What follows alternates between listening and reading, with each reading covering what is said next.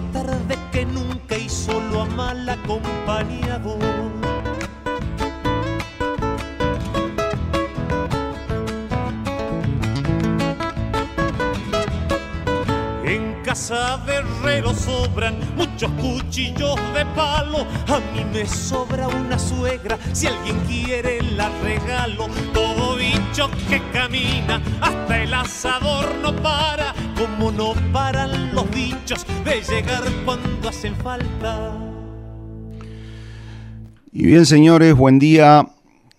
Estamos en este programa que hemos denominado El Ñandú Azul, un programa hecho por productores agropecuarios y e iniciando un nuevo ciclo en, en, la LU 36. Estamos muy contentos de permanecer en esta casa. Eh, realmente el apoyo y la comodidad que nos han dado tanto Hugo Dúcar como nuestro operador, Iván Lambrecht, eh, nos hace sentir muy cómodos.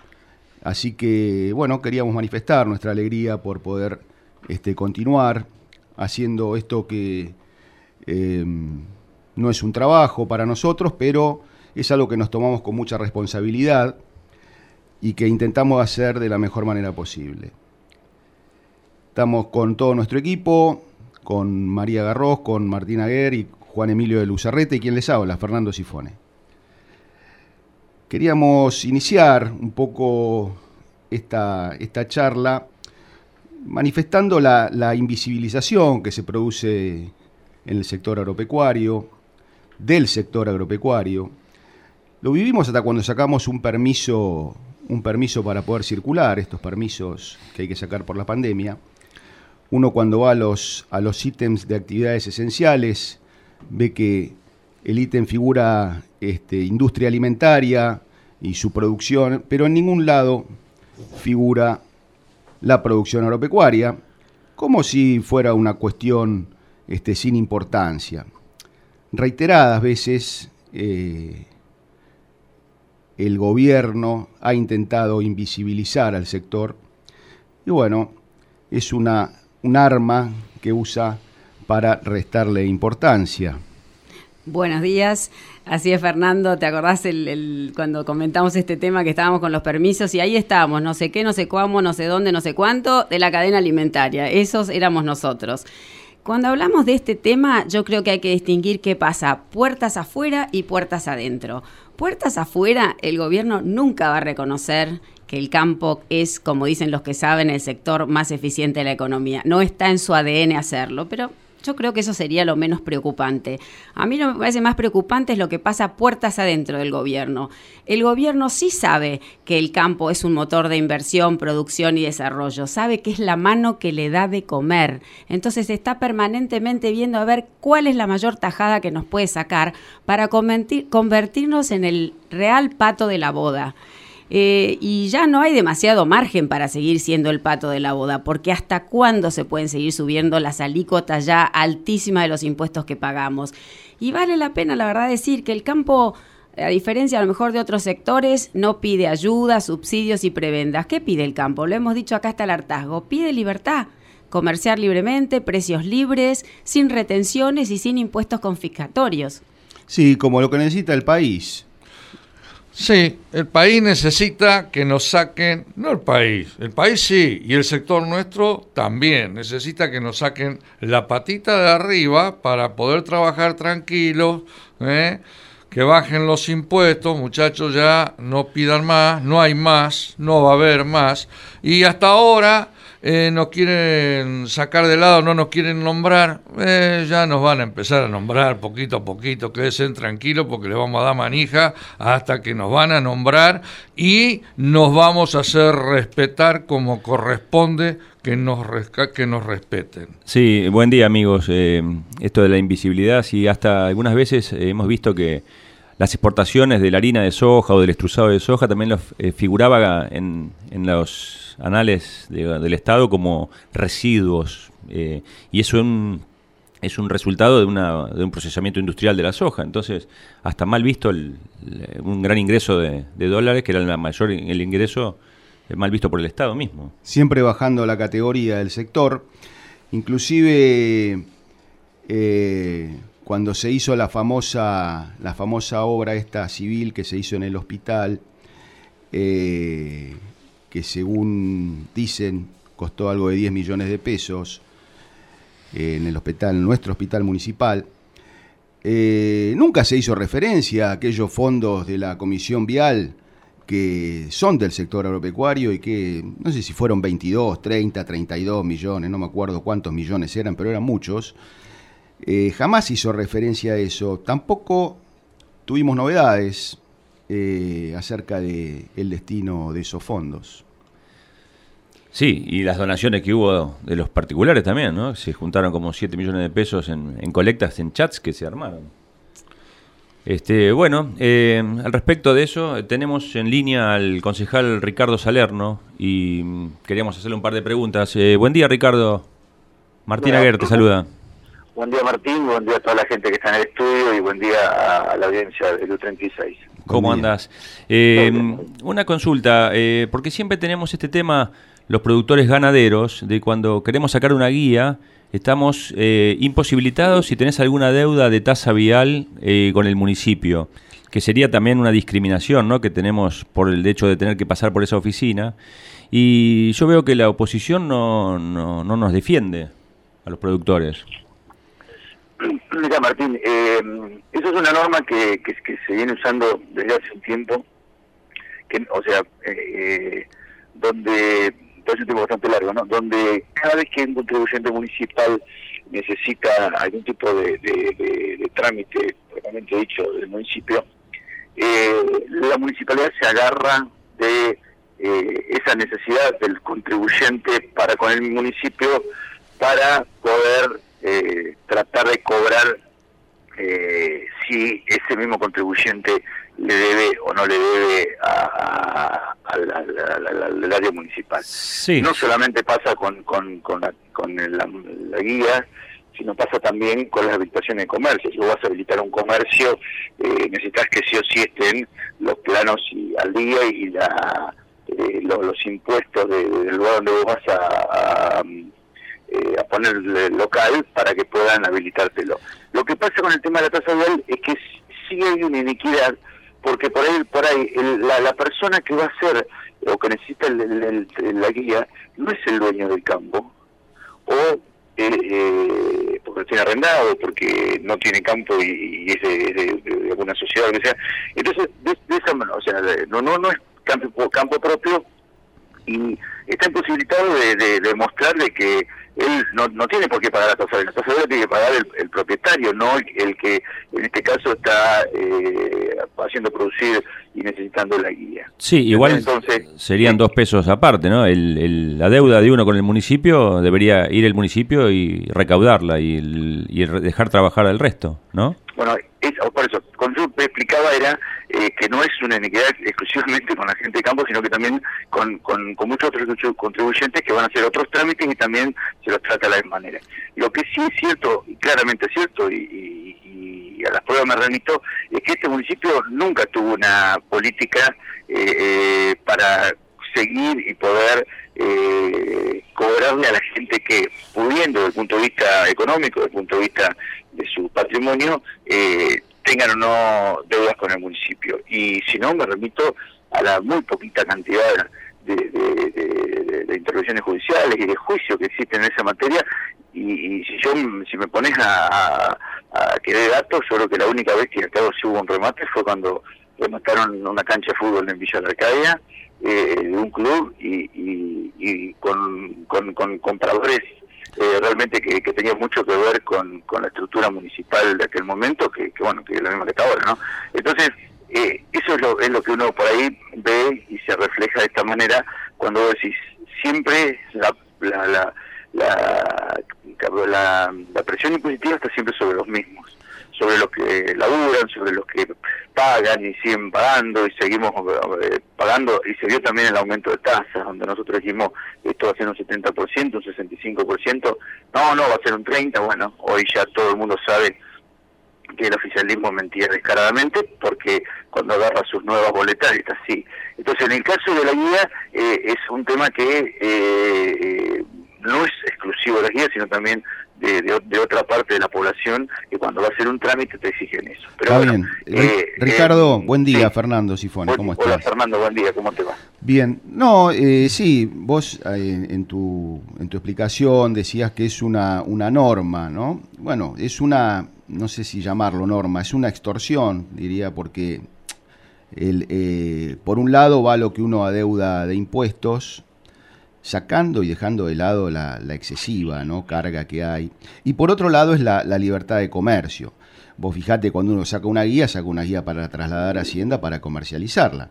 Es decir, eh, el, municipio se agarra de, esa, de eso que es un, es un derecho, derecho constitucional el de comercializar, eh, te extorsiona y te dice que eh, no te va a dar los papeles que necesitas. De la misma manera, si vos tenés un, cultivo y lo vas a cargar y tenés que hacer la carta de porte, como no pasa por el municipio, vos podés comerciar tranquilamente.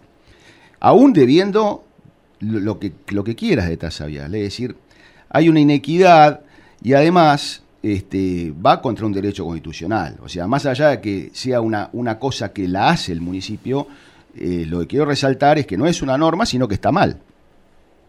Te entiendo, te entiendo. Yo, yo le explicaba a Martín eh, cómo era el sistema. Cuando vos me preguntabas a mí qué opino de la norma, eh, por eso voy al tema de la equidad. Si nosotros tuviésemos eh, un municipio municipal que realmente eh, sigue permanentemente la posibilidad, porque esto es, a ver, acá hay dos, dos temas fundamentales. El Estado tiene que recaudar para existir, sí. El problema es que cuando recauda, después la gasta totalmente mal. Entonces, los los, los, ciudadanos que, que, que, ponen, que ponen, que ponen para su impuesto, llega un momento que dicen, pará, ¿dónde, ¿a dónde va para esta plata que yo estoy poniendo? ¿Y, y sabemos cómo la gastan? Porque ahora, ¿qué, pasa con el RAFAM? ¿Estamos sabiendo cómo gasta el municipio? No, eh, no, no, digo solamente eh, datos menores, pero por ejemplo el saldo económico de hoy de la municipalidad, ningún concejal de Coronel Suárez lo puede ver eh, una locura, una vergüenza. Nosotros seguimos eh, protestando, protestando no, sino haciendo oír que esto es una locura y si tenemos que llegar a una instancia judicial, llegarla, porque no puede ser que el intendente, porque sí, se le ocurra eh, tener eh, solamente él la, la, información de qué plata tiene el municipio. Y cuando hablamos de gastar de eso, estamos hablando de que hoy, primero de agosto, no tenemos el presupuesto municipal y eso es totalmente a propósito, echando se ha cortado la comunicación. Bueno, sí, hablábamos justamente de, del RAFAM, ¿no es cierto? Que es este sistema por el cual eh, teóricamente la oposición puede, o, digamos, puede controlar o puede siquiera mirar en qué gasta el municipio. Lo curioso, lo curioso del RAFAM, que es la herramienta más rápida, o sea, hay otras herramientas para poder controlar pero... Ah, está de vuelta. Ah, perfecto. Sí, eh, Ricardo Juan Emilio de Luzarreta. Hola Juan Emilio, buen día. ¿Cómo te va? Buen día.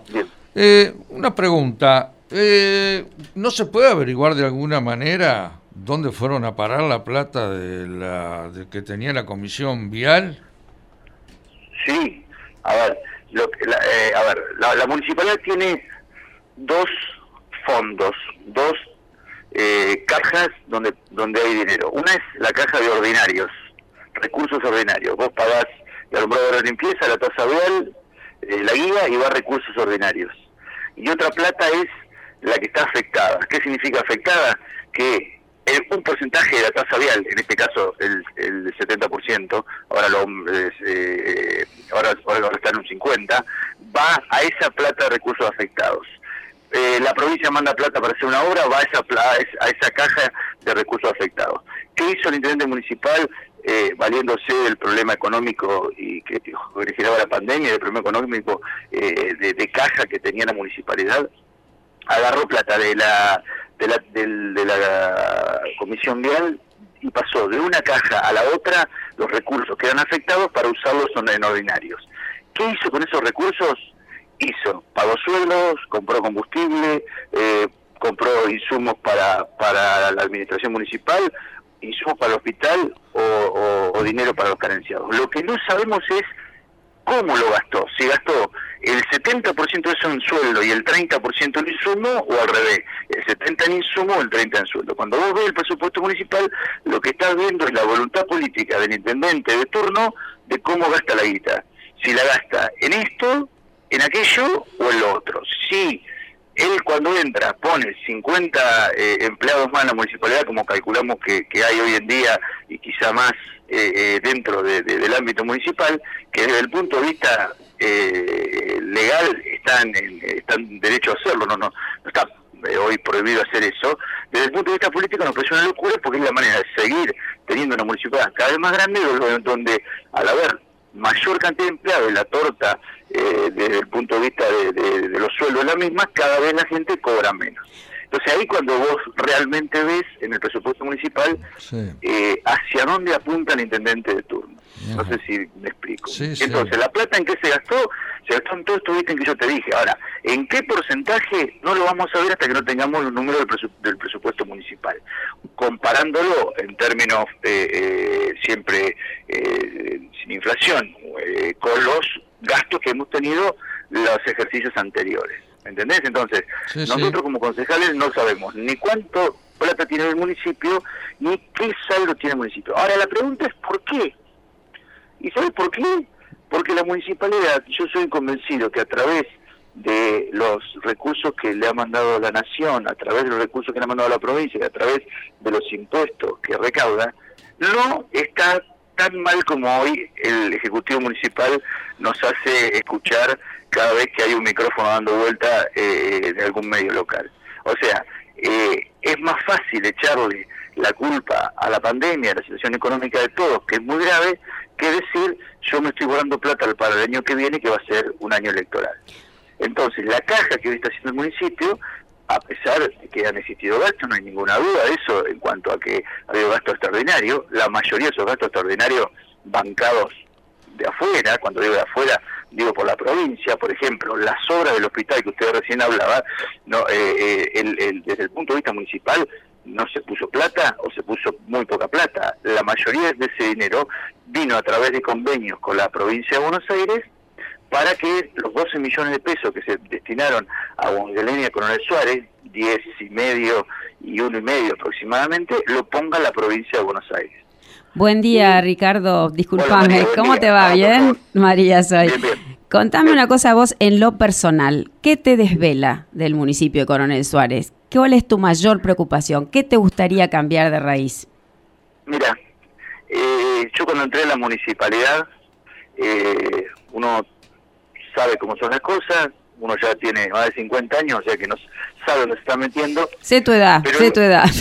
Sí, pero eh, ¿sabe qué pasa? Uno lo que ve ahí es la imposibilidad con un municipio con semejante presupuesto, más de 1.500 millones de pesos anuales, eh, con una estructura eh, eh, que, existe, que la tenés, no podés resolverle al vecino los problemas que tiene, en mi caso desde el área de obras públicas, pero en todos los, en todos los casos pasaba lo mismo, porque es un municipio totalmente desequilibrado en cuanto a, la forma de gastar la guita.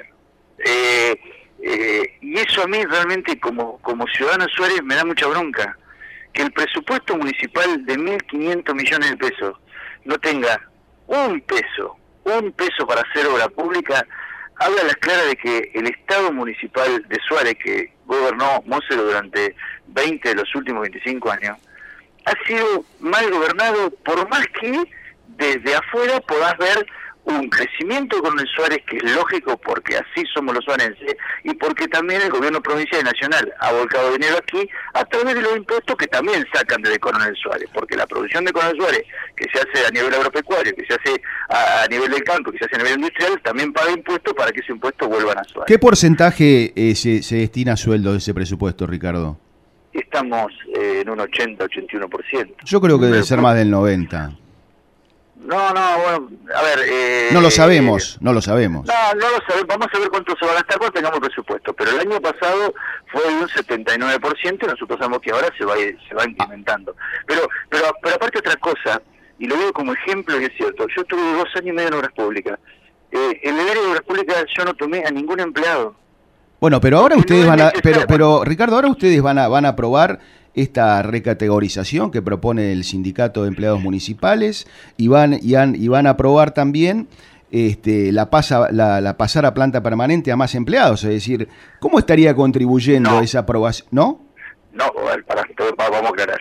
Eh, las recategorizaciones municipales se dan en dos ámbitos. Eh, la, categoría 13, que es la última eh, categoría municipal, es una categoría que tiene muy bajo sueldo y que eh, por un acuerdo hecho no solamente en el gobierno actual, sino también en el anterior, se pasaba después de cierto tiempo, un año o, un año y medio, a categoría 11. y bueno, pero esos son acuerdos, esos son acuerdos que hace el municipio con el sindicato que en realidad perjudican a la población, porque vos date cuenta, están llorando que no tienen guita, no, no hacen presupuesto, y ustedes le van a probar que los tipos este, gasten más guita en, sueldos cuando es uno de los municipios que más plata gasta en sueldo, Ricardo, ¿cuál es la coherencia? no, está bien, pero lo que te quiero decir es que no miremos el bosque y no el árbol. A ver, esto que nosotros, a ver, dos, dos tres cosas, para. Eh, las, las eh, o sea, nosotros ahora eh, subió el Consejo Gobernante y se aprobó eh, un incremento de sueldo de aproximadamente unos 500 mil pesos mensuales aproximados que implican, obviamente, a lo largo del año, más o menos 5 millones, 6 millones de pesos, 7 millones de pesos aproximadamente. ¿Eso qué, que era? Gente de categoría 13 que pasó a categoría 11, gente que se va a jubilar y la ley le permite que en los tres años de jubilaciones, eh, eh, los últimos tres años de trabajo, puedan incrementar en dos categorías para que después su jubilación sea mayor. Y el pase a planta permanente de aquellos empleados que hace más de nueve meses están contratados porque la ley así lo indica. Vos, si estás nueve meses trabajando y cumpliste las funciones como corresponde, está obligado el municipio, en este caso eh, la municipalidad de Sore, a tomarte como empleado estable. El problema no pasa por ahí, el problema pasa por seguir incrementando la cantidad de gente que tenés y ese es el grave problema, porque ahí sí vos, si, nosotros no bajamos eh, la cantidad de empleos municipales a través de lo que es las bajas que se dan por jubilación, las bajas que se dan porque gente consigue otro mejor trabajo y se va, o las bajas que se dan por fallecimiento, por ejemplo, y lo haces a lo largo del tiempo con una política eh, firme, eh, tranquila y duradera, nunca vamos a tener un Estado municipal como el que merecemos. Porque si no, lo que se precisa es una explosión desde el otro lado del sector privado de, en cuanto a, generación de recursos, que es muy difícil en este país porque cada vez que el sector privado intenta empezar a, posicionarse y a, levantarse de vuelta, tenemos otro quilombo. Hay que recaudar, hay que recaudar y entonces, como hay que recaudar, es difícil este que... Pero, pero ¿me entendés? Ahí está. Lo que yo te quería decir es esto. Eh, eh, nosotros pudimos lograr... Hablo, hablo creo que en el gobierno de, de, Cambiemos se bajó de, de eh, 1.400 a 1.350 empleados, algo así, de 1.450, unos 80 empleados menos. Eh, eh, pero bueno, en el caso eh, que me tocó a mí, yo, o sea, nosotros no tomamos ningún empleo en obras públicas porque no, no consideramos que se necesitaba, se radicó la cosa y la cosa funcionaba de la misma manera, te puede gustar o no, pero de la misma manera con esa cantidad de, empleados, y bajamos un 10% de los empleados del área en dos años. ¿Por qué? Porque cada vez que alguien se iba a otro trabajo o se jubilaba. No tomábamos gente y, y, poníamos en ese lugar la gente que existe y que se puede reacomodar y trabajar como corresponde. Lo que tiene que entender el empleo municipal es que cada vez que esto se agranda, las posibilidades de cobrar mejor son cada vez peores. Perfecto, porque la torta es siempre la misma o más chica. Es la misma, es la misma. Excepto que del otro lado, te repito, eh, hoy, eh, o sea, todo el mundo mejore tanto la parte económica que vos puedas lograr eh, cobrar un impuesto mayor. Pero cuando vos cobras un impuesto mayor, tendría que ser con un mejoramiento de los servicios del municipio. Seguro. Y ahí volvemos al otro tema, o sea, esto es un círculo vicioso donde vos querés cobrar más, pero los municipios, eh, los servicios son peores o cada vez peores. Muy bien, Ricardo, te agradecemos la comunicación, este, muy amable, quedó clara tu, tu postura y bueno, nos permitiste por lo menos preguntar algunas dudas que, que, tenemos. que seguimos teniendo. Y que bueno, y que por ahí este, en, algunos, en algunas cuestiones las seguimos teniendo. No, bueno, eh, no, no, es una responsabilidad tuya porque bueno, pues, formas parte del Ejecutivo, bueno, pero seguimos sin poder sacar guías si vemos tasa vial o...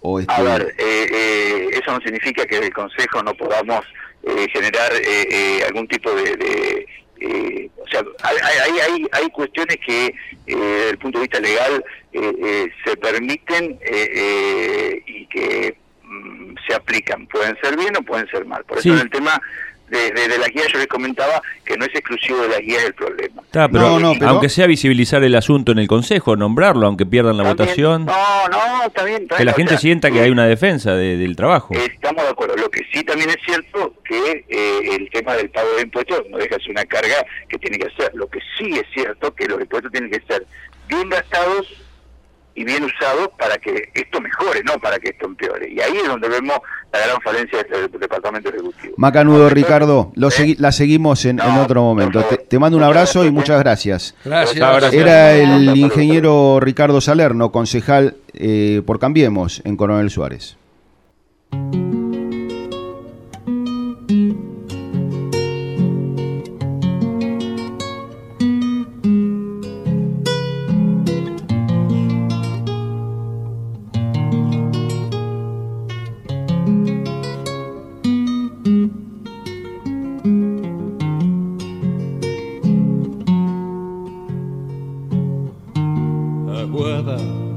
Recuerdos lejanos, tapera de un dulce ayer, tiempo de la pasto verde, samba del coraje yo mujer,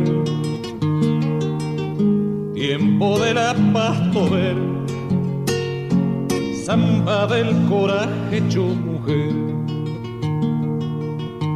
Brava en los fortines sureño, bella flor del jarilla, mil soldados te quisieron, pero la tierra te quiso más. Bueno, eh, una charla bastante interesante hemos tenido entonces con el concejal Salerno. Eh, tomamos, Ricardo, ese compromiso de visibilizar los problemas que tenemos en este caso los productores. Y ahora vamos a ver cómo anduvo el mercado de granos esta semana. Vamos con vos, Pollo. Buenos días, gente de Niandú. Bueno, les paso cómo quedó la, la, semana el mercado en Bahía Blanca. Por trigo disponible se pagó 195, posición octubre 190. Para maíz el disponible quedó en 145 dólares, maíz octubre en 147 dólares, cebada disponible se pagó 150 y se retiraron y quedó la diciembre-enero en 155 dólares. Por soja 232 dólares sin descarga y girasol sigue en los 250 dólares más diferencia de flete según procedencia y volumen. Por los molinos de la zona pagaban el trigo 14 mil pesos con un pago en 15 días. Bueno, espero que tengan buena semana. Hasta luego. Señor productor agropecuario, comercialice sus cereales con Puelches. Contáctese con Gastón Aguer. El mail puelchessrl.gmail.com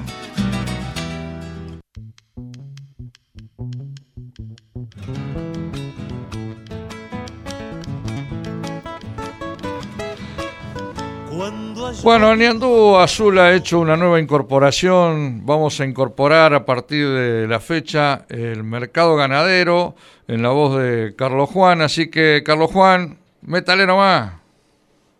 Muy buenos días, gente de Niandú Azul. Un gusto realmente poder formar parte de este programa.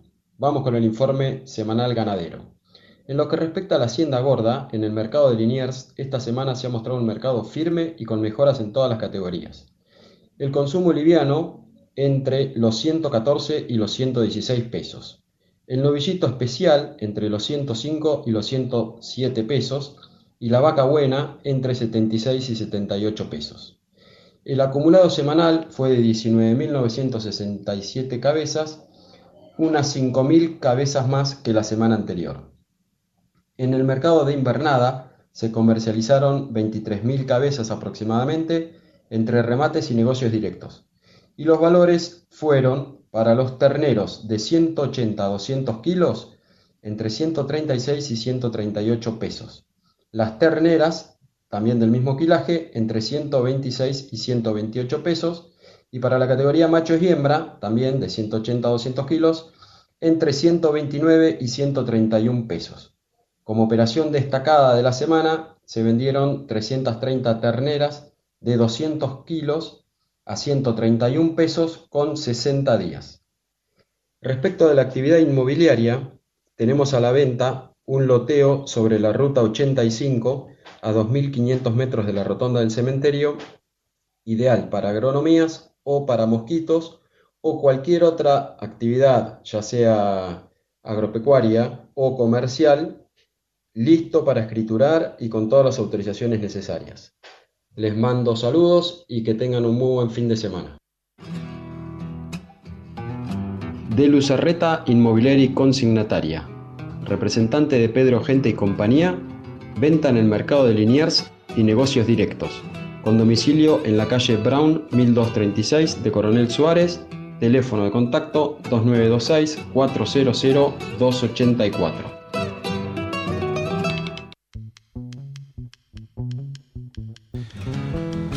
Seguimos eh, con el ñandú del día de la fecha, de este primero de agosto. Eh, ya estamos en agosto, el año va pasando con la pandemia a cuestas y mm, con vistas al futuro. Eh, esperamos que haya alguna, alguna señal positiva de baja de impuestos, que creemos en el fondo que es la única manera de reactivar esto, es decir, podemos pensar en planes o en otras cuestiones, pero la única manera de reactivarlo es bajando impuestos, ¿no? Así es, Fernando, el año va pasando y viste que dicen los psicólogos, cuando te pasa algo malo, el miedo es, ay, si me va a pasar algo peor. ¿Qué pasará después de la pandemia? ¿Cómo será la hoja de ruta del gobierno? No sé, el tema es que el rumbo no parece ser de alguien que va en busca de tener un presupuesto equilibrado, una deuda externa e interna razonablemente cumplible, mercados de cambio libre, un sistema financiero sano, es decir, una economía de mercado, un camino, aunque sea hacia una economía de mercado que sería lo que nos puede sacar del pozo. Porque no, puedes, no podemos seguir así. ¿Cuál es el camino? ¿Seguir emitiendo dinero espurio sin respaldo? ¿Cuánto tiempo más se puede vivir así sin caer en una hiperinflación? ¿Cuánto más se puede seguir aumentando impuestos?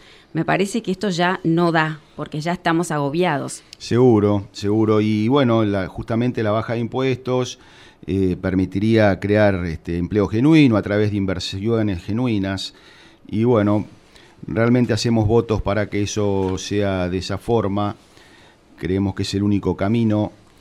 Eh, vamos a ver qué nos dice la editorial de hoy. Presentamos la editorial, Iván. La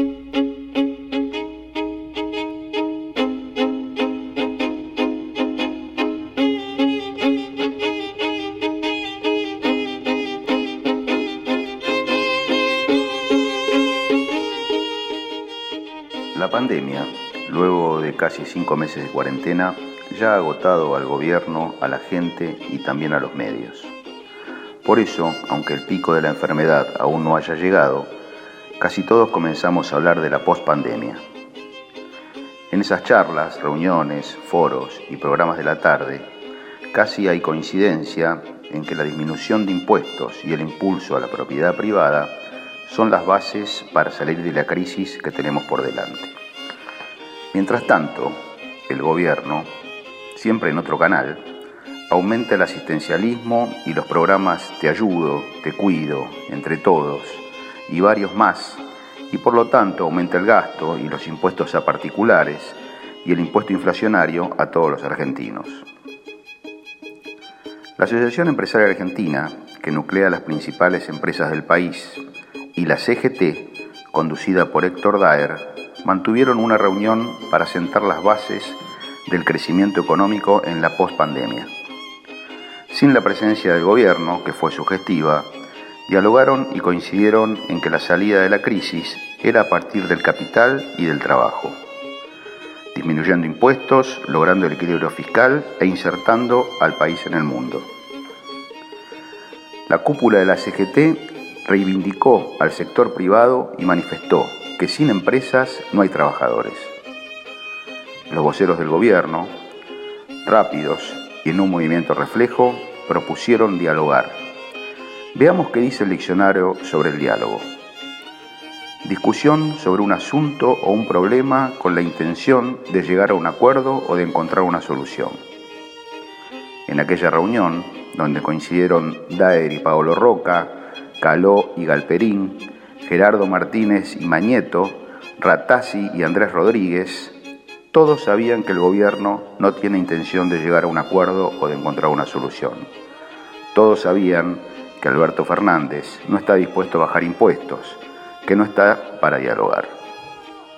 Sin embargo, casi al mismo tiempo, se crea el Consejo Agroindustrial Argentino y sus integrantes promueven la elaboración de un proyecto de ley de desarrollo agroindustrial exportador con el objetivo de aumentar las exportaciones hasta los 100 mil millones de dólares y la creación de 700 mil puestos de trabajo hasta el 2030.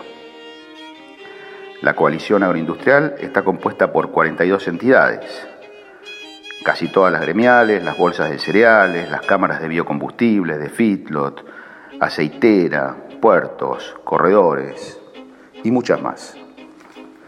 Como no podía ser de otra manera, el futuro proyecto será con inclusión social y federal. Ya se reunieron con el ministro Basterra, con el canciller Felipe Solá, con los gobernadores Bordet y Perotti, con Sergio Massa, también con los representantes del área de agricultura de los gobiernos de Kisilov y Capitanich, y ayer, viernes, con la vicepresidenta de la Nación, Cristina Fernández de Kirchner. Pero todos sabemos que para lograr el objetivo propuesto no hace falta una ley. Todos sabemos que el único camino es disminuir impuestos, lograr equilibrio fiscal e insertar al país en el mundo y todos sabemos que el gobierno no tiene intención de llegar a un acuerdo o de encontrar una solución en este sentido. Todos sabemos que el gobierno no dialoga. Entonces, ¿por qué los amigos que están en la misma lucha son funcionales y colaboran?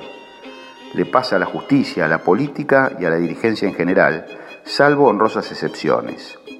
Hacen lo políticamente correcto. No tienen pensamiento propio copian ideas del rebaño y si pueden, algunos se prenden en el poder. Son incapaces de resistencia o de rebeldía.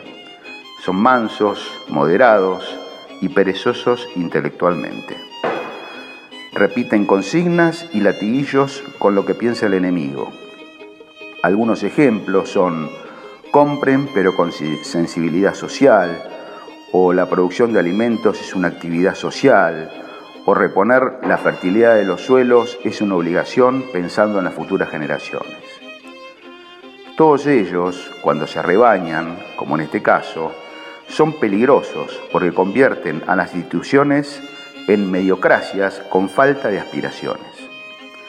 Parecen aquel vecino que siempre soñó con presidir la cooperadora de la escuela y para ello fue honesto, prejuicioso, copió la personalidad social, quedó bien con todos y finalmente llegó, por permanencia, no por virtud. Y cuando empiezan los problemas no sabe qué hacer.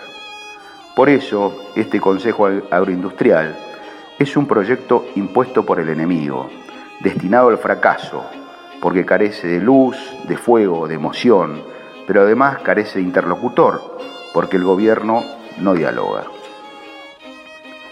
No hace falta ley alguna, sí se necesita bajar impuestos para invertir y crear empleo, equilibrio fiscal para que no ganen tanto los políticos y sus testaferros, y Argentina en el mundo para exportar y generar divisas.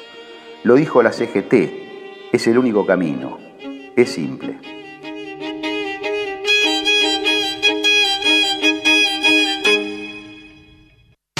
Estás escuchando LU36 AM1440, tu radio AM.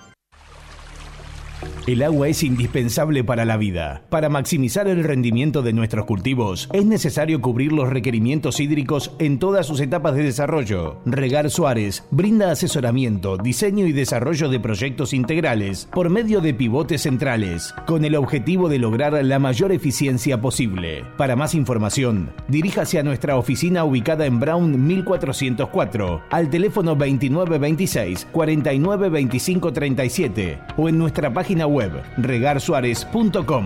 Regar Suárez, cada gota cuenta.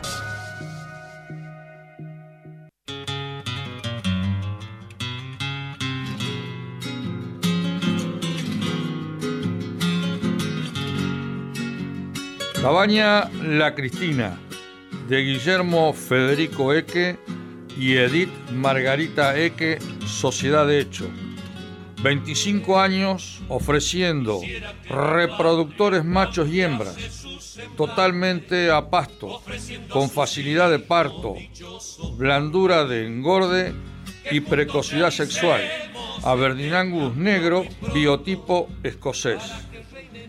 Ubicada en Pazman, provincia de Buenos Aires. Contacto 29 23 64 1027.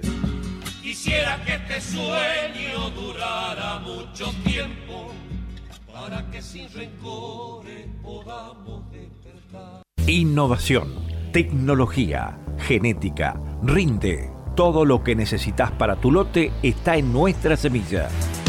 DS Hermanos, cerca tuyo y de tu campo. Representamos marcas líderes en semillas. Producción local de soja y trigo con tratamiento profesional de semillas. DS Hermanos, creciendo juntos. Te esperamos en Mitre 1855 de Coronel Suárez. Encontranos en Facebook y en Instagram. DS Hermanos Agro. Estás escuchando LU36 AM1440, la AM de tu ciudad.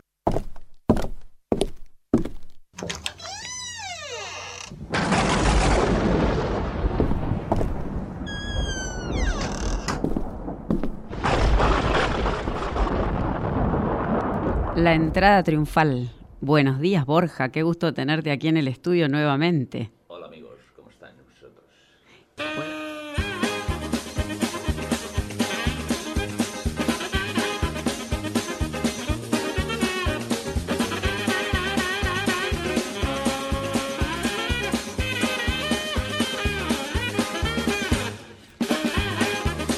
A ver, Borja, ¿podemos empezar hablando de una dama? La de la balanza, la espada y los ojos vendados. El, avance sobre la justicia. Eh, nadie dice que la justicia esté bien. La mayoría de los jueces en cuarentena, en sus casas, la inseguridad en aumento galopante. Estos infelices jueces garantistas son unos malnacidos.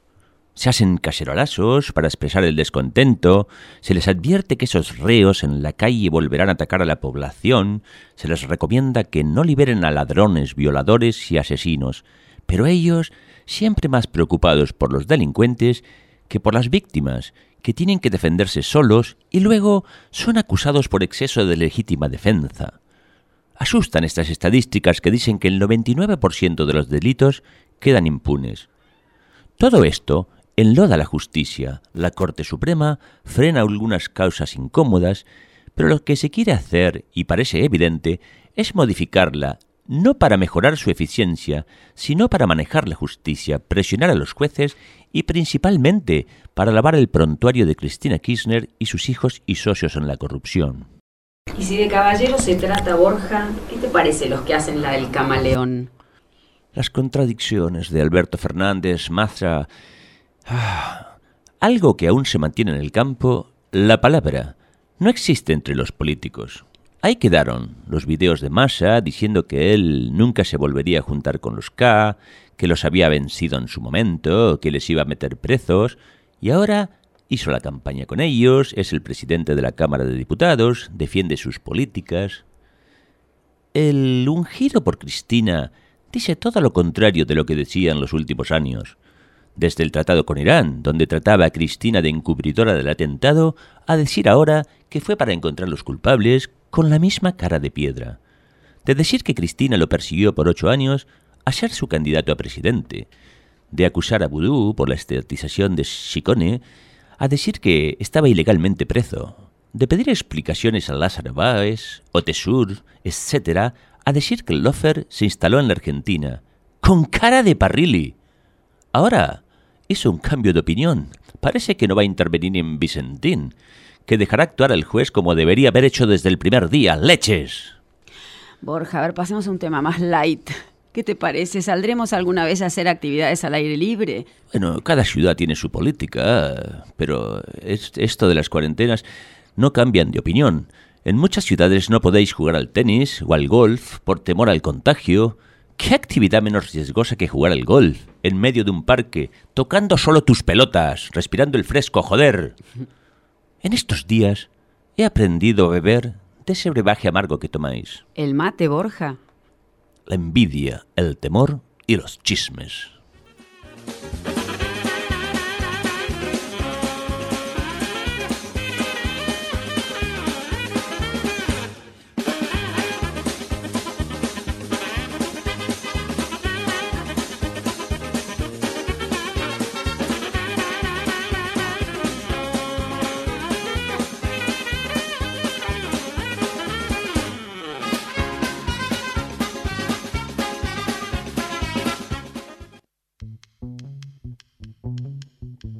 Bueno, continuamos.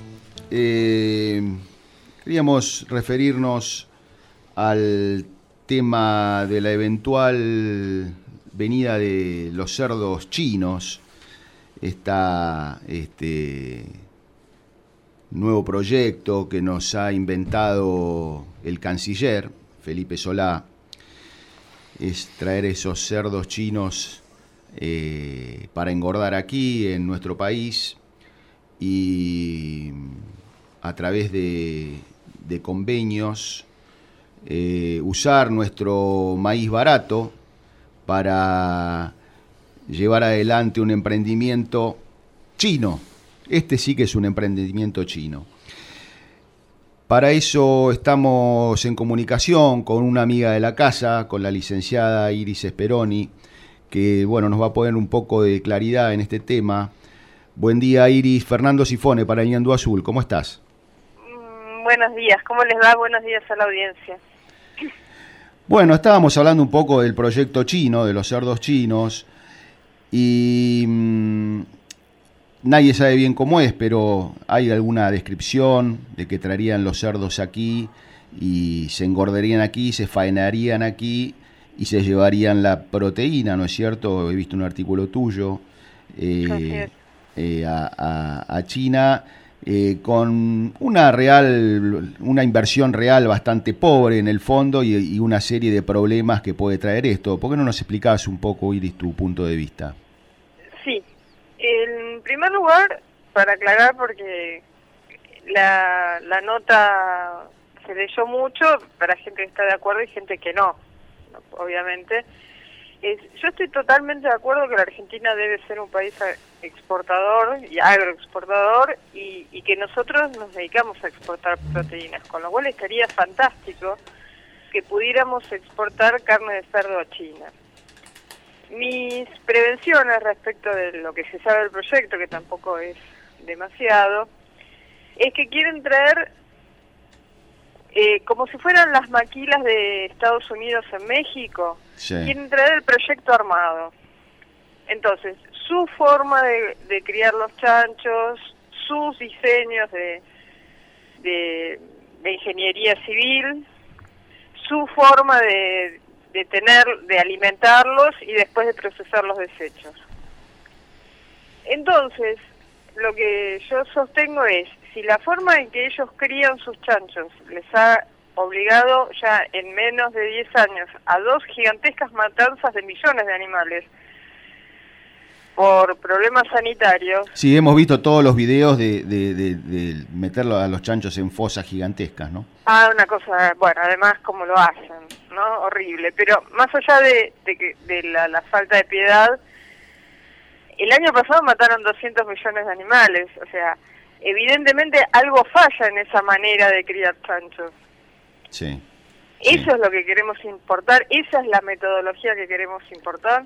Sí, pero aparte desde el punto de vista económico, eh, son chinos pero no son sos. Eh, acá el maíz vale la mitad de lo que vale en el mundo. Bueno, bueno, ese es otro punto, pero eso son las ventajas para ellos. Yo primero quiero plantear los problemas para nosotros. El problema es que estamos importando un problema sanitario gigantesco, que se puede trasladar a las personas, porque eso va a tener gente entrando y saliendo, por más que nosotros no consumamos ese cerdo, que es lo que ellos sostienen, que habrá que ver. Y además, si hay, un brote de alguna cosa, eso va a afectar nuestras exportaciones de otros animales, porque pasamos a ser un país con problemas sanitarios. Entonces va, a complicar mis exportaciones de, de oveja o de, o de carne vacuna. Exacto. Eh, digamos, esa es la parte sanitaria. Después ellos dicen que van a traer esos que son como megalópolis de, chanchos y que van a hacer tratamiento de efluentes. Puede ser, pero en la Argentina con los controles que tienen los, los funcionarios argentinos que por dos monedas se olvidan de cualquier cosa, no sabemos si no van a tirar todo eso en las napas. Realmente. Y es un mecanismo, y esto acá, bueno, eh, esto lo explico más para la gente de la ciudad que, para, para ustedes que no lo necesitan, pero un chancho es más o menos como un humano, son un adulto, son 100 kilos, 120 kilos, y, y, los desechos son iguales que los de un humano. Entonces, si uno pone 200.000 eh, individuos, uno al lado del otro, en 120 hectáreas, en, en 3 metros por 3 metros, es un hacinamiento infernal. No importa que sean humanos o cerdos. O sea, desde un punto de vista sanitario es una es una bomba, es una granada de mano. Eh, bueno, esa es la parte sanitaria. La, otra parte es una parte eh, de comercio, porque ellos dicen, bueno, el 100% de la producción va a ser destinada a, a la exportación. Pero si deciden, qué sé yo, dejar un 5% de los cuartos delanteros, van a hacer trizas a todos los productores locales por dumping. Exacto. Claro. Iris, buen día. María Garros es mi nombre. ¿Cómo le va? Buenos días. Justo le quería preguntar eso. O sea, está muy bien recibir inversiones, las necesitamos, eso no hay duda, privadas, sea nacionales o extranjeras. Pero ¿estamos todos en igualdad de condiciones ante la ley? ¿O hay favoritismos cuando se trata de ese es el, segundo tema y más teniendo a Felipe Solana en medio, que es otra cosa que yo digo en la nota. Los argentinos no nos falta capital, y menos lo que están hablando de mil y pico de millones de dólares.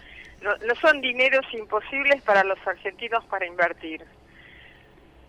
Eh, los argentinos tenemos miles de millones de dólares listos para invertir y no los invertimos porque no están las condiciones dadas.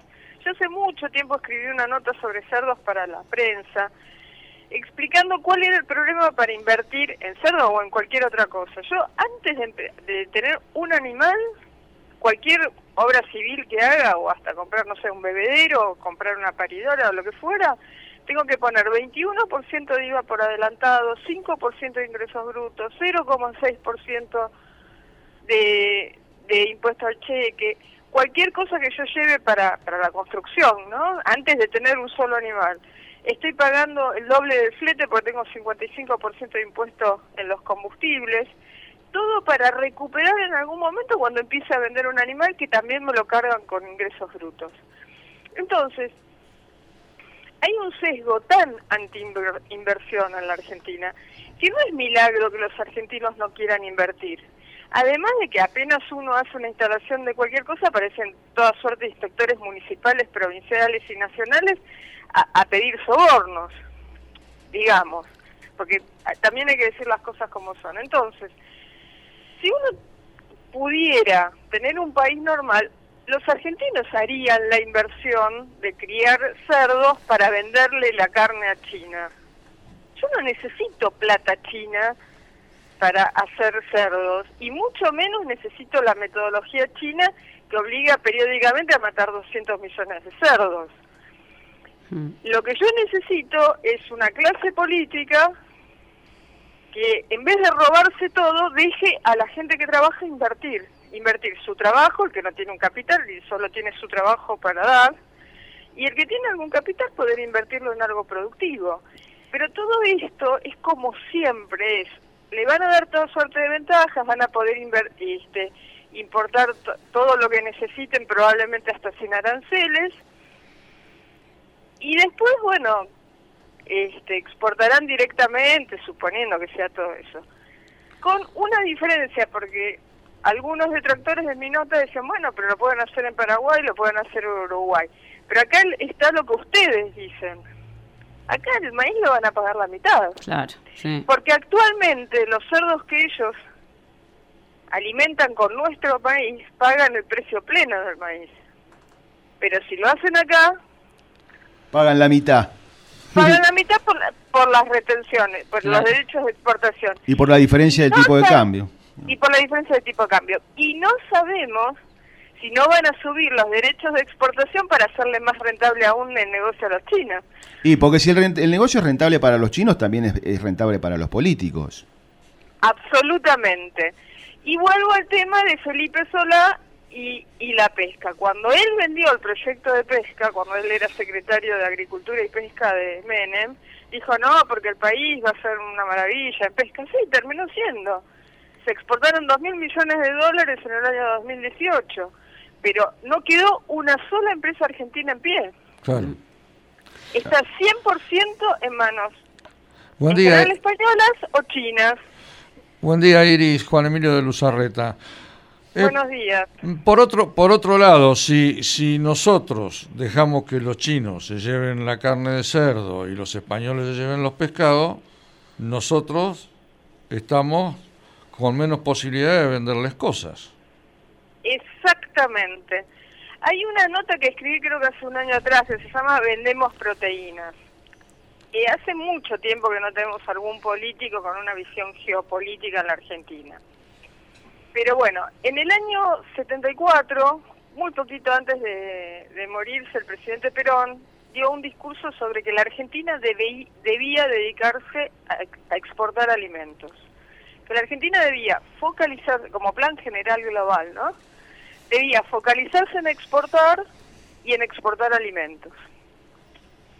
Es muy corto, es, fácil de conseguir y, y está como un plan general que él le propone, bueno, ya sabía que se estaba por morir. hay que producir soya, dijo. ¿Eh? Hay que producir soya por las proteínas, dijo Perón.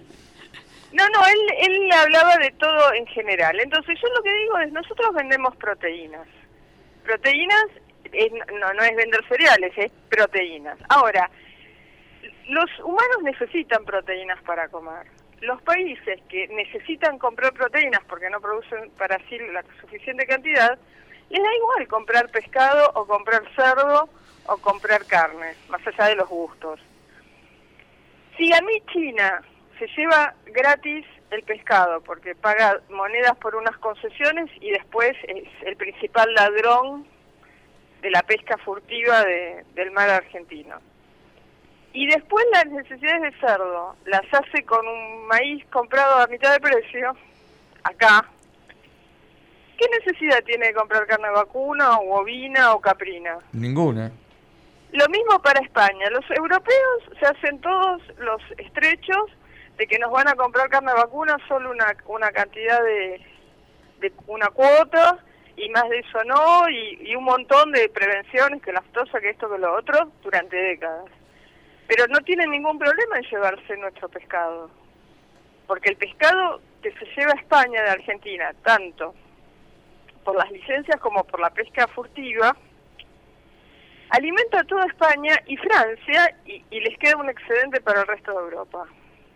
O sea, ellos son los grandes colocadores de pescado argentino en el resto de Europa, por los volúmenes que manejan, que ni siquiera es absorbido solo por el, por el mercado español. Entonces, eso también, esas toneladas de, de proteína de pescado, les permite ser sueltos de cuerpo a decir que no nos compra carne vacuna, porque tienen satisfecha su necesidad de proteína por otro lado. Entonces, todo esto atenta contra el negocio vacuno, además de que no tenemos desarrollado el ovino y caprino para exportación como podría ser que, que deberíamos estar tanto en leche como en como en carne exportando toneladas, ¿no? Iris eh, la saca un poquito de los chanchos y los pescados. este, no, clarísimo, clarísimo.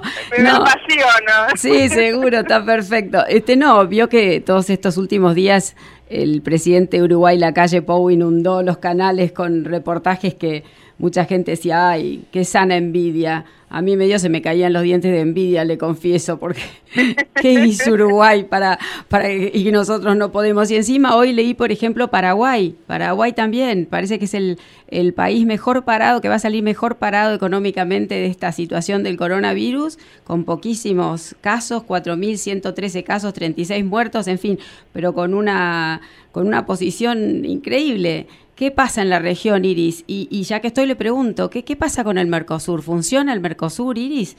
Bueno, yo soy una detractora del Mercosur fuerte, porque creo que solo sirvió para desindustrializar la Argentina y que fue a propósito y que fue planeado. En más o menos la década del 80, un poquito antes, hubo como todo un una decisión internacional de desindustrializar los países fuertemente industrializados y con y con una larga historia sindical. Básicamente Gran Bretaña, o sea, el más el de mayor historia sindical del mundo, Estados Unidos y Argentina, Francia e Italia, digamos, con los países con sindicatos más fuertes.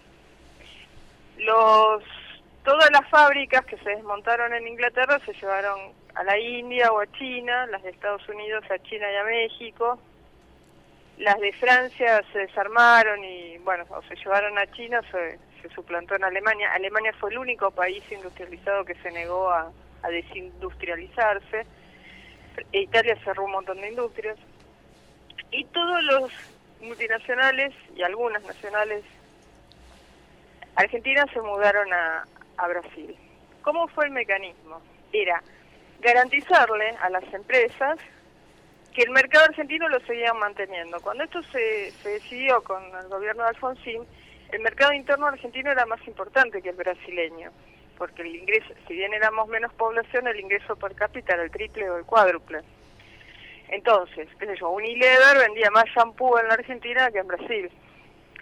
Entonces, lo que se hizo fue garantizarle a todas las industrias que se mudaran a Brasil, pero al mismo tiempo les garantizaban tener cautivo el mercado argentino. Y hubo un éxodo importante en esa época de industrias. Hubo un éxodo importante en, industrias. Por eso quedó, yo, por ejemplo, Rosario con todo ese cinturón de ex trabajadores industriales, gente trabajadora, ahorradora y estudiosa, etcétera, bueno, lo que era la clase trabajadora argentina de siempre, en todo el, anillo exterior de, Rosario, que ahora sus hijos tienen todos o trabajos de mala calidad o sin trabajo. Sí.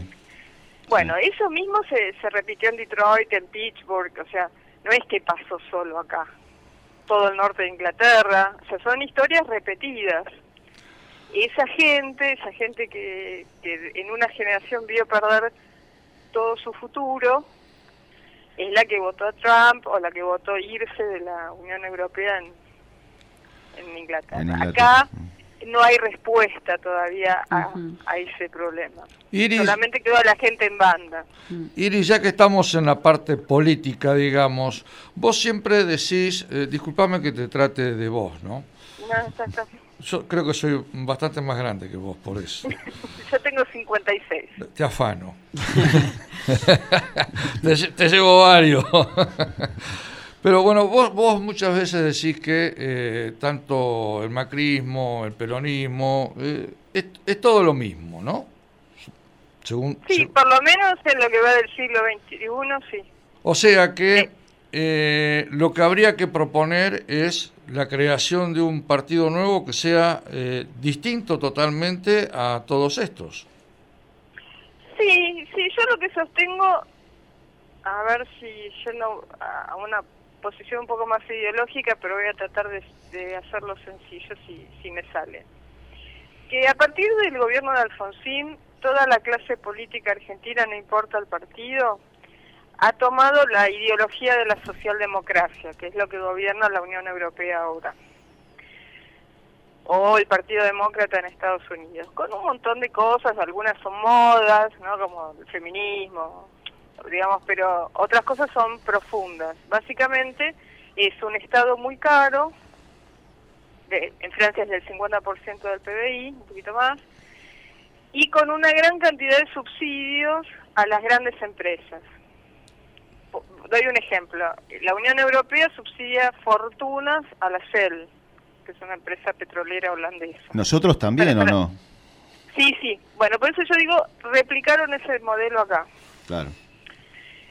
Mientras que la Argentina tiene un proyecto nacional, desde casi desde la declaración de la independencia, que se fue perfilando bastante desde ya desde la Constitución, después ya con el gobierno de Avellaneda y Roca, y yo diría que se mantuvo intacto, yo lo veo al gobierno de Perón en todas sus, en sus tres etapas como una continuación de ese tipo de proyecto, con algunas variantes, pero en la misma línea, y que todo eso se rompe con Malvinas. Cuando se pierde Malvinas, eso se rompe. Otros me dicen, y tienen razón, que con la política de endeudamiento de Martínez Dios se rompió en ese momento, ¿no? Sí, sí. Pero, básicamente estamos más o menos ahí, ¿no? También la guerrilla del setenta y pico fue una disrupción de, de un país ordenado durante décadas, ¿no? Sí. Pero bueno, este, estamos en, en la misma época que coincide también con lo que yo acabo de decir de, la desindustrialización de Estados Unidos y Inglaterra, también es más o menos por la misma época. Eh, con lo cual yo lo que planteo es que hay que volver al proyecto de nación. Es decir, bueno, a mí qué me conviene? Ser un gran país agroexportador que va a dar millones de puestos de trabajo con un alto ingreso per cápita, ya sea leche de cabra o software, bueno, hagamos eso. Pero no puedo tener una clase política no solo muy ladrona, muy cara, porque es el 50% del PBI, cuando la Argentina durante todo el siglo XX se manejó con un Estado del 25% del PBI, que me daba salud, educación, justicia y seguridad. Ahora me sale el doble y no me da nada. Pero con un proyecto de todo, teníamos Fuerzas Armadas, teníamos una marina importante, era la quinta del mundo. No nos afanaban el pescado porque teníamos marina. No nos exactamente, por supuesto, teníamos 200, no, sé cuántos aviones de guerra, aerolíneas andaba, bueno, este y todo eso con el 25% del PBI, o sea, no es algo que nosotros no sabíamos hacer. Los chicos salían de la primaria sabiendo leer y escribir y la y la regla de tres simples sabían quién era Güemes y Belgrano. Ahora son unos borricos. O sea, sabíamos cómo se, había que hacer las cosas. Entonces yo lo que un poco propongo es volver a las fuentes. Mm. Y no es algo que las organizaciones no suelen hacer. Sí. ¿Qué sé yo? En una hace décadas atrás Coca-Cola dijo volvamos a las fuentes no estoy comparando una compañía de gaseosa con una nación, ¿no? Pero a veces hay que decir, bueno, si yo sé cómo se hace mi métier, Le pasa a las compañías, le pasa a los países, le pasa a las personas, les, pasa, les pasa a, los clubs, les pasa a muchos. Cuando uno se, mm. se, se, va a la banquina y bueno, hay que volver a subirse a la ruta, ¿no? Y bueno, nosotros nos hemos ido a la banquina. Me, me encantó, yo diría, se lo robo, esa es la imagen. Bueno, nos fuimos a la, a la banquina, nos equivocamos, tomamos de más, creímos que era la ruta correcta, qué sé yo.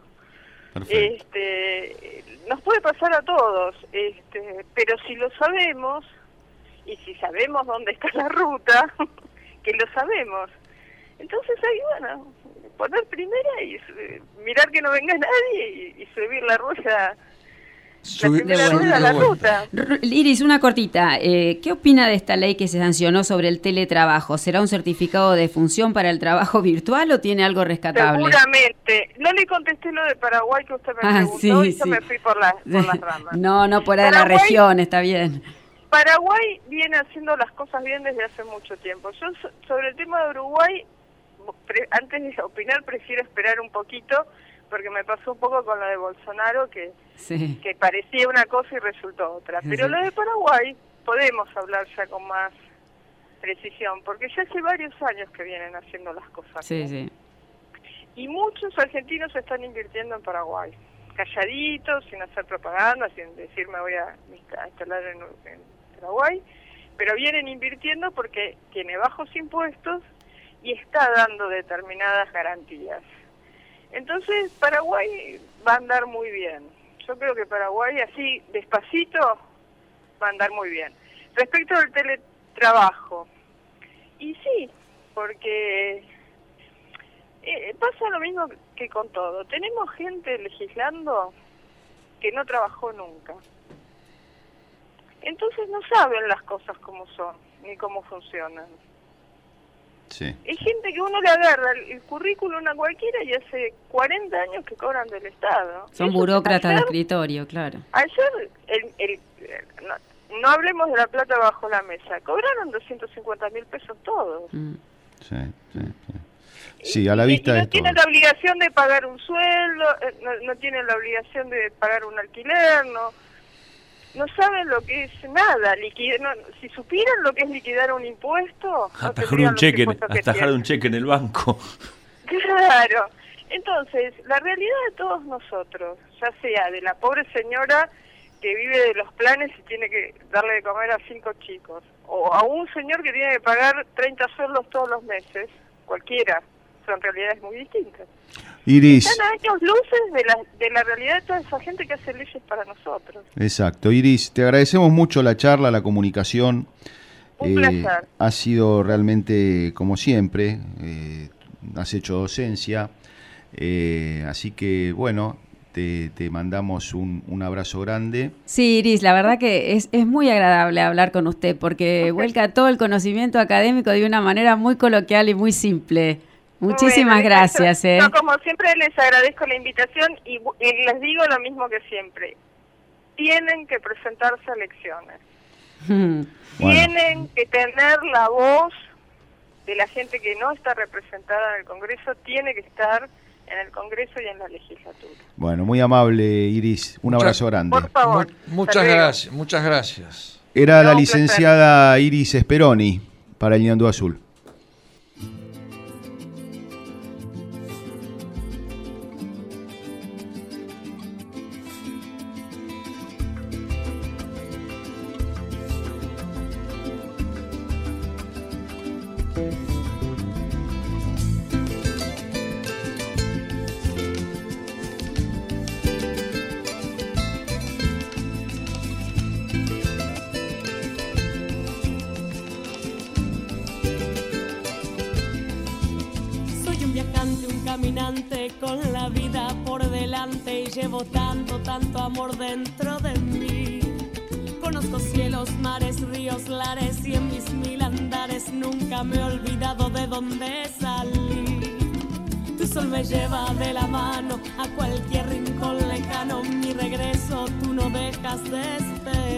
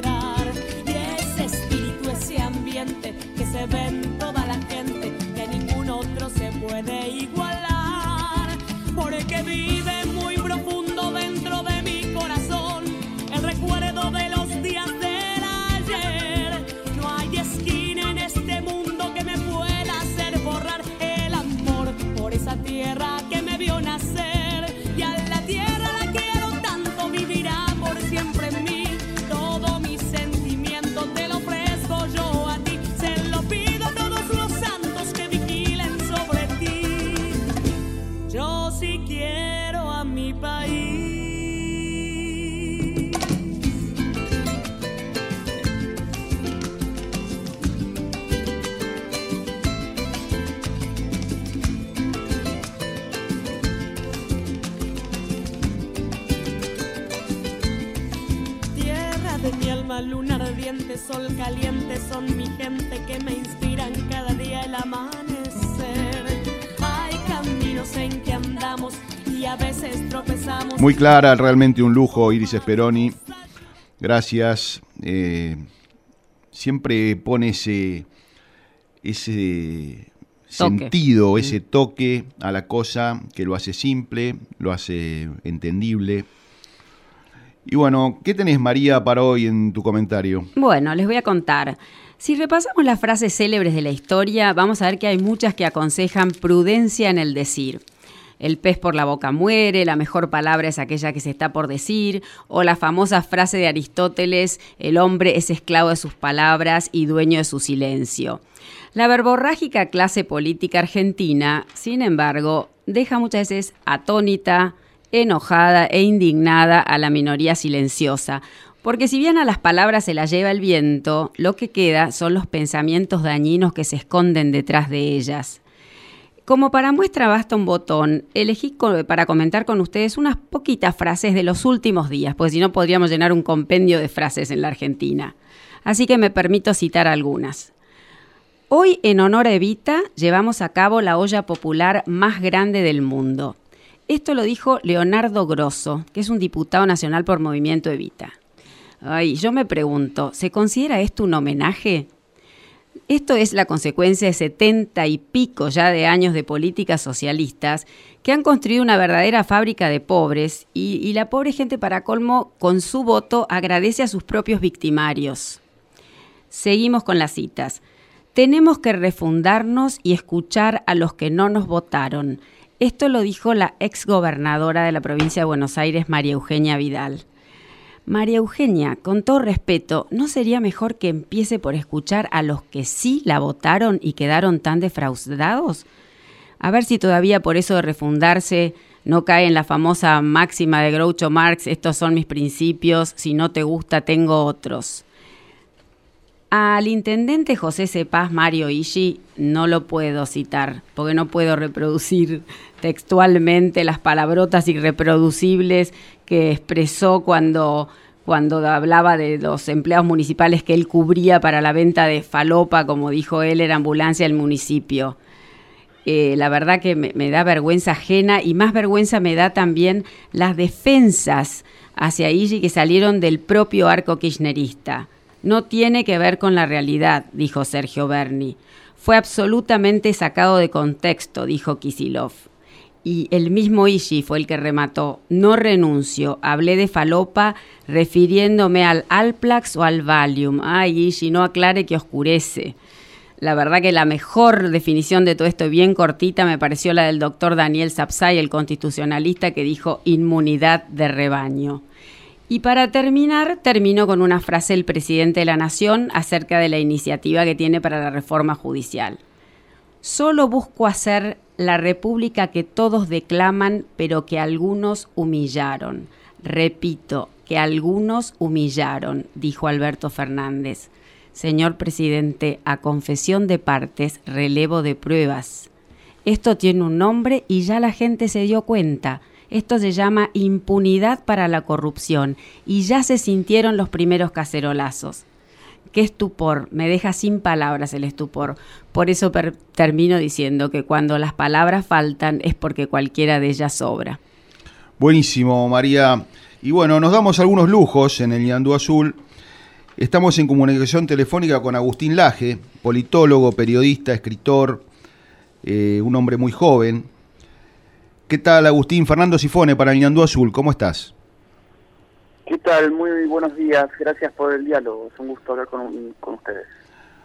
Bueno, Agustín, eh, a partir de, tu, de tu derrotero por todo el mundo hablando de temas candentes, eh, hay un sector o una parte de, del, público que te ha tildado de, con palabras este, espantosas como homofóbico o, sos un cuadro formado por el Pentágono o ese tipo de cuestiones.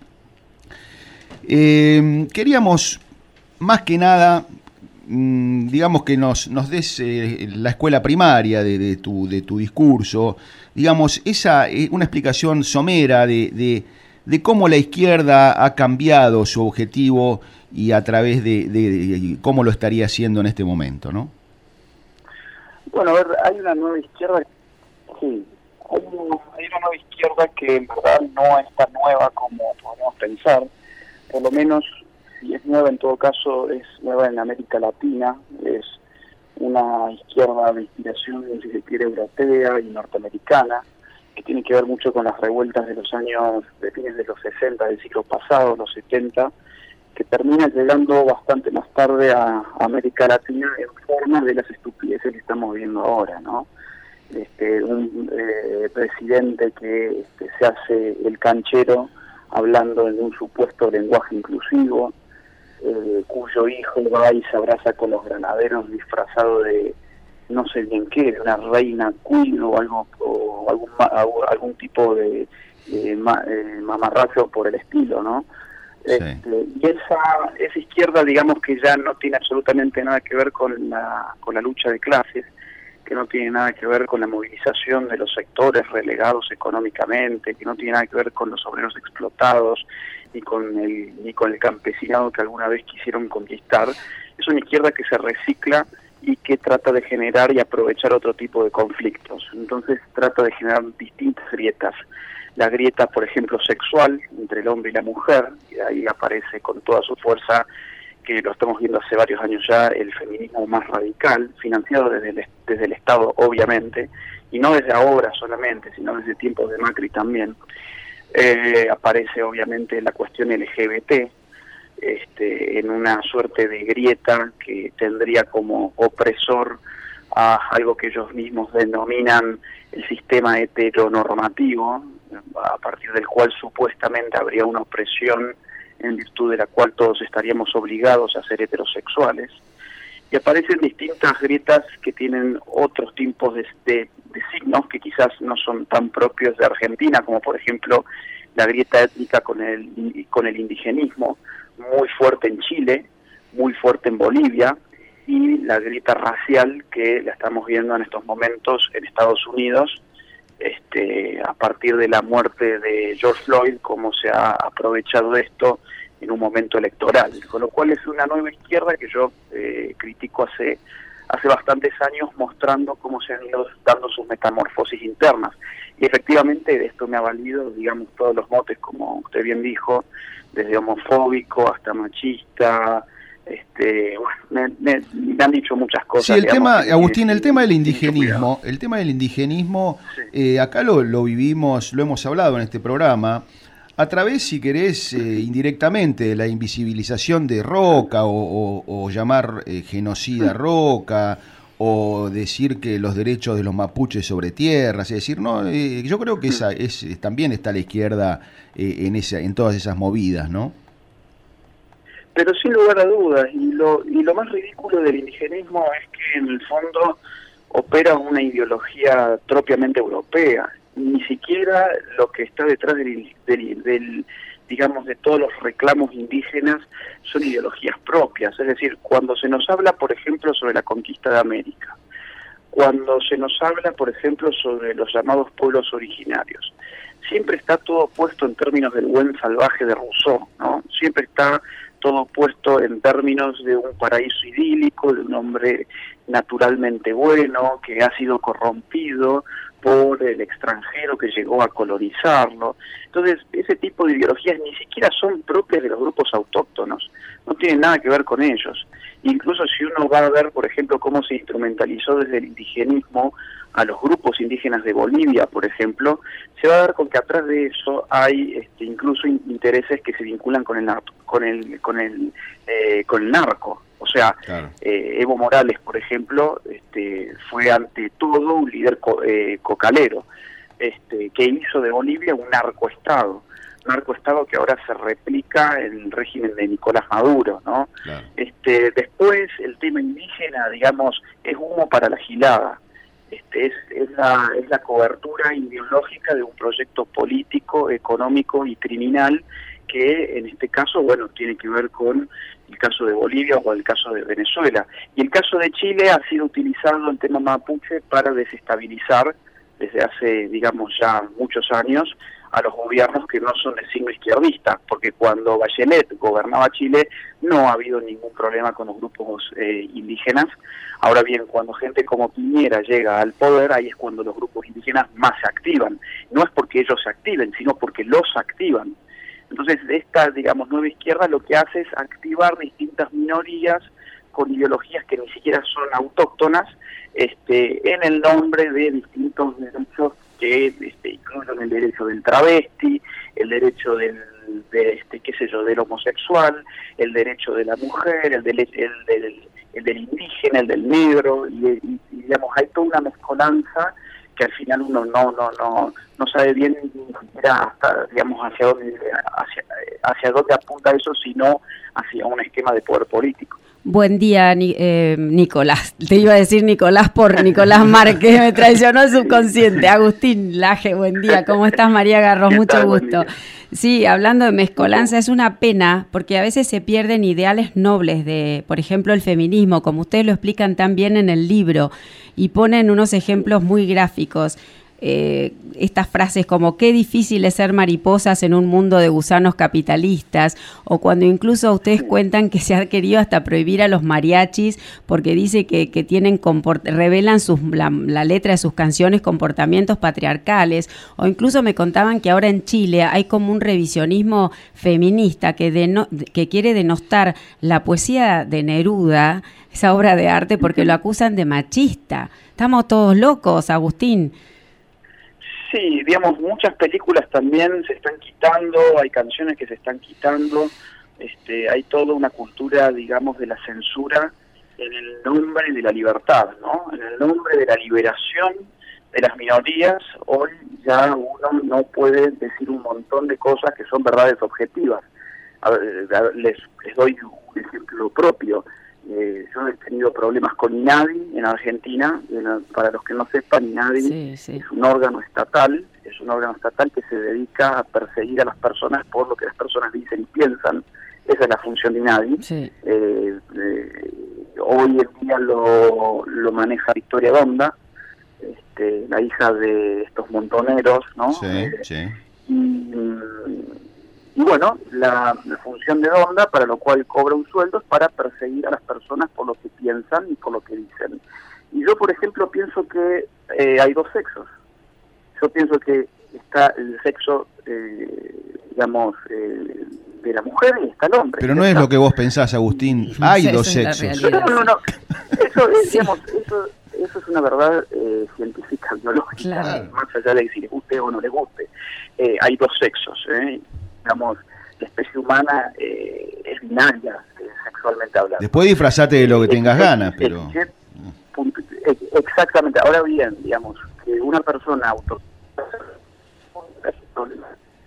es un problema de su de su este, de sus seres queridos supongo yo y será un problema eh, eventualmente de un psicólogo o de un psiquiatra el problema mío no es pero este, en Argentina uno ya no tiene la libertad para afirmar la barbaridad que yo acabo de afirmar ahora, que es que solamente hay dos sexos. El sexo no se puede cambiar. Este, y que la autopercepción no establece, eh, digamos, ningún cambio sexual. Que yo me autoperciba mujer no me va a transformar en mujer. Y por haber afirmado cosas como esta, bueno, yo he tenido mis problemas con INADI, por ejemplo, en Argentina, y en México he tenido eh, problemas con lo que viene a ser el INADI mexicano, que se llama CONAPRED entonces todos los estados en general están adoptando estas instituciones, estos órganos eh, de censura, ¿no? Que en definitiva, a ver, uno no va a penar todavía con la cárcel por estas cosas, todavía parece ser que no llega multa, pero ya hay varios casos en los que este, te mandan a cursos de reeducación, entonces tenés que hacer, no sé, seis meses de curso de género para poder aprender que en verdad sos un homofóbico porque pensás que existe el hombre y existe la mujer y punto final y que toda tu percepción no va a modificar un ápice de la realidad. Entonces, seis meses con los amigos de Victoria Donda.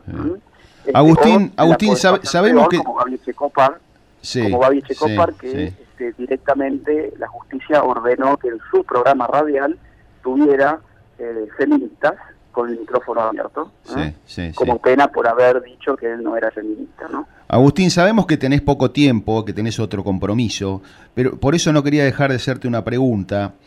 Eh, ¿Por qué un productor agropecuario debería preocuparse por la educación sexual integral o por la ideología de género?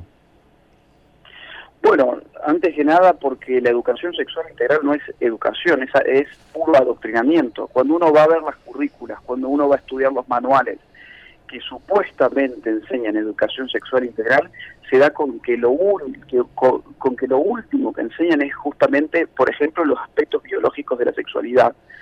Ni siquiera se meten mucho en los temas anticonceptivos y demás. Está sumamente, digamos, orientado a celebrar los movimientos LGBT, a diseminar las ideologías feministas, a insinuar incluso temas vinculados con el aborto. Les pongo un caso que es un manual de Córdoba. Eh, uno de los ejercicios que tiene el manual en Córdoba eh, establece, digamos, una actividad práctica de media hora, en la cual tu hijo eh, se tiene que autopercibir durante 30 minutos con un nombre distinto al suyo, con una edad distinta a la suya, con una orientación sexual distinta a la suya, y tiene que caminar por el salón, conversar con los eh, compañeros de curso sobre vidas que no tienen, sobre gustos que no son los suyos, sobre orientaciones y experiencias sexuales que tampoco son las suyas. Entonces, si tu hijo se llama Carlos, bueno, durante media hora en el colegio se llamará, no sé, Carla, por ejemplo, y será una mujer lesbiana de 35 años en vez de ser Carlos, tu hijo de 13 años. Uno dice, ¿qué tiene que ver esto con educación sexual? En, otros tipos de manuales, que, este, que todo esto lo pueden encontrar en unos videos que yo hice sobre el tema y los muestro, en otros tipos de manuales les dicen a los chicos, por ejemplo, que la heterosexualidad es anticuada y está pasada de moda, por ejemplo, ¿no? Que la heterosexualidad está pasada de moda y es algo totalmente anticuado. En jardines de infantes, incluso en el nombre de la educación sexual integral, en Argentina ya está ocurriendo que están vistiendo a los nenes como si fuesen nenas, con este aritos, con pulseritas, les pintan los ojos, les pintan los labios, les ponen maquillaje, este, para que los niños deconstruyan desde el vamos este, todo aquel rasgo patriarcal que le pueden haber impuesto en su casa tenga la supuesta libertad para escoger si quiere ser heterosexual, homosexual, si realmente quiere ser un nene y no quiere ser una nena. Es decir, yo no creo que esto sea algo que preocupe especial o particularmente a un productor agropecuario. Yo creo que esto tiene que preocupar a todos por igual, no importa si uno trabaja en el campo, en la industria, en la ciudad o donde sea que uno trabaje.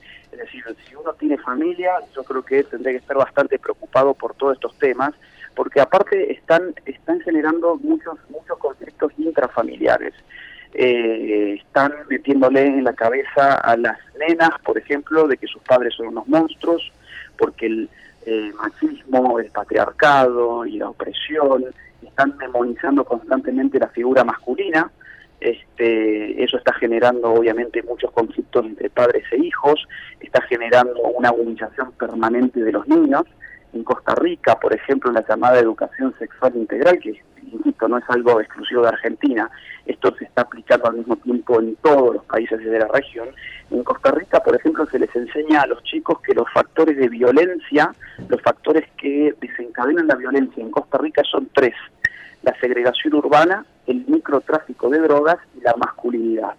Entonces directamente al nene, digamos, le están enseñando en el colegio que él es parte del problema de la violencia de Costa Rica en la medida de que él es varón. Y el varón es responsable de que, bueno, vivamos en una sociedad violenta, ¿no?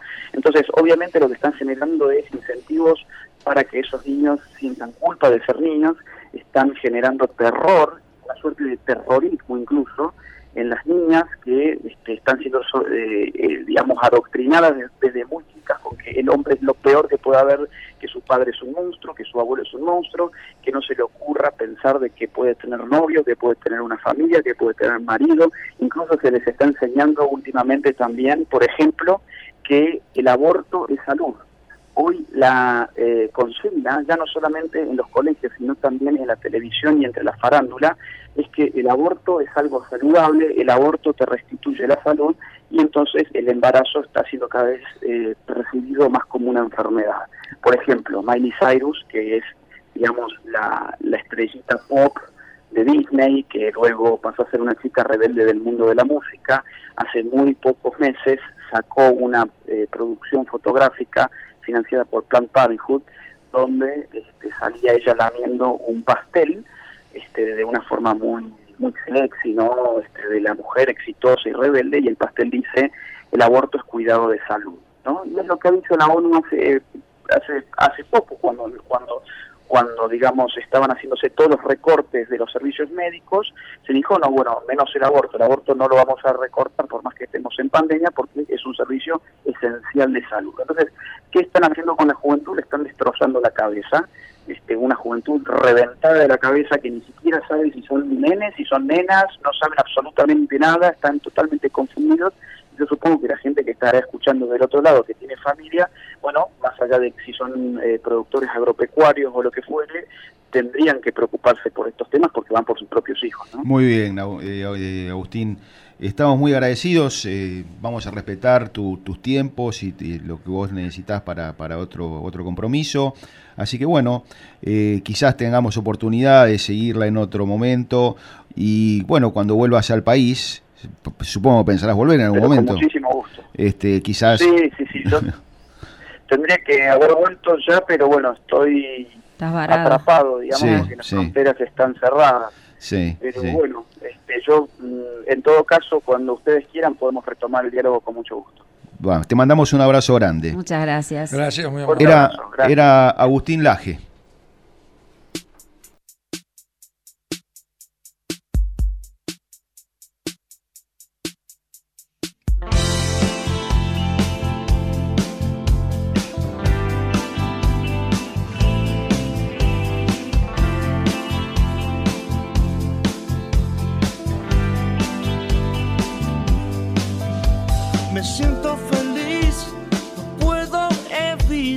Ese amor.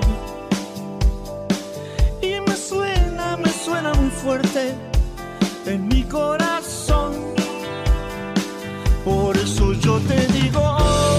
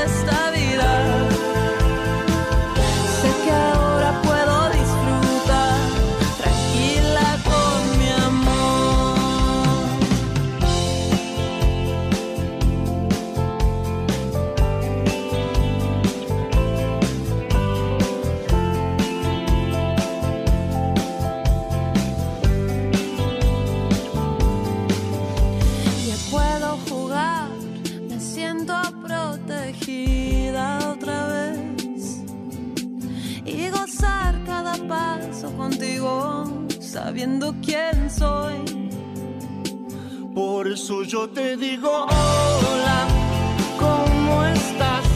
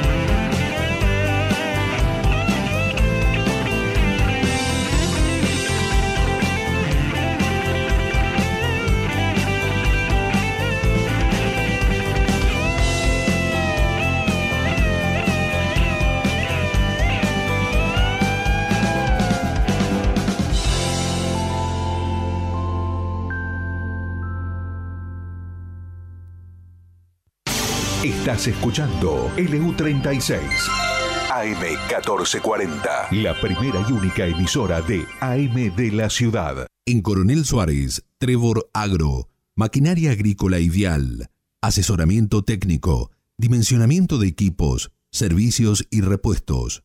Consúltenos. Estamos en Ruta 85, al lado de la GNC. Trevor Agro. Compromiso con el cliente. Diego Aguer, Servicios Aéreos. Pulverización, fertilización, siembra aérea, control de incendios. Diego Aguer, Servicios Aéreos. Teléfonos 02926 423566 o al 02923 156 41898. Estás escuchando LU36 AM1440, la AM de tu ciudad. Bueno, eh, vamos cerrando. Queríamos aclarar, por supuesto, que nosotros consideramos la libertad de elección en cuanto a sexo o en cuanto a gustos, en cuanto a política, en cuanto a ideas y en cuanto a cómo llevar adelante su vida sexual, la libertad fundamentalmente. Lo que sí creemos también es que hay dos sexos, ¿no es cierto? Hombre o mujer, y que uno después puede comportarse como quiera, o puede ser homosexual o heterosexual o bisexual, eso es, idea de cada uno, pero en el documento nacional de identidad o sos varón o sos mujer, después lo que vos hagas, por supuesto, corre por tu cuenta.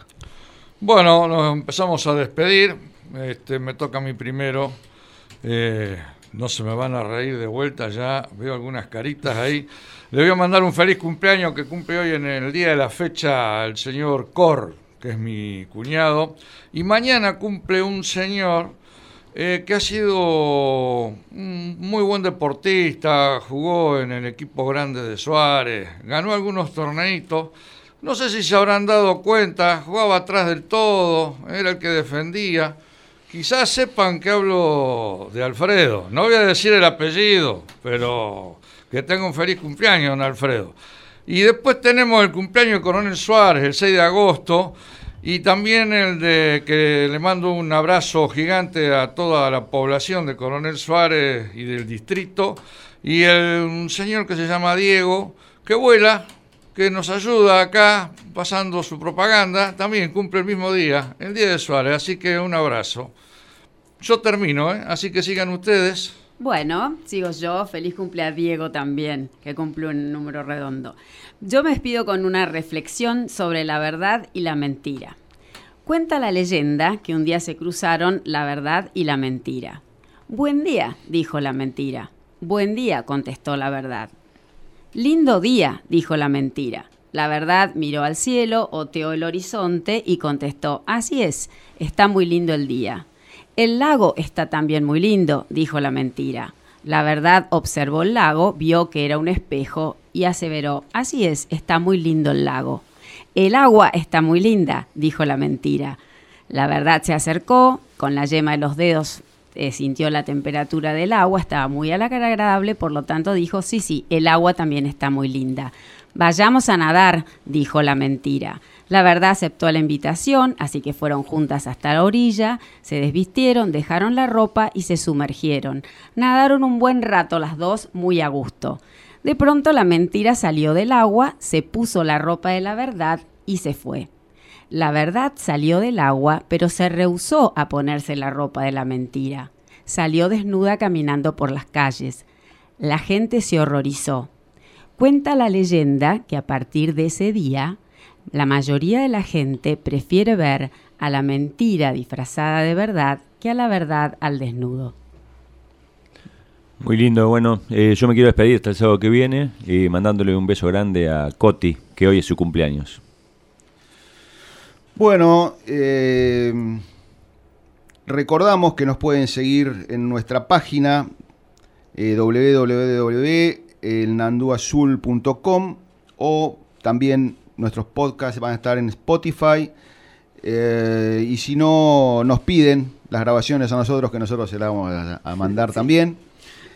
Le mandamos un abrazo a Diego Gajan y estaremos de nuevo en el Ñandú Azul la semana que viene, el sábado que viene a las 9.30 en nuestro nuevo horario para poner un poco de luz ahí, donde hay oscuridad.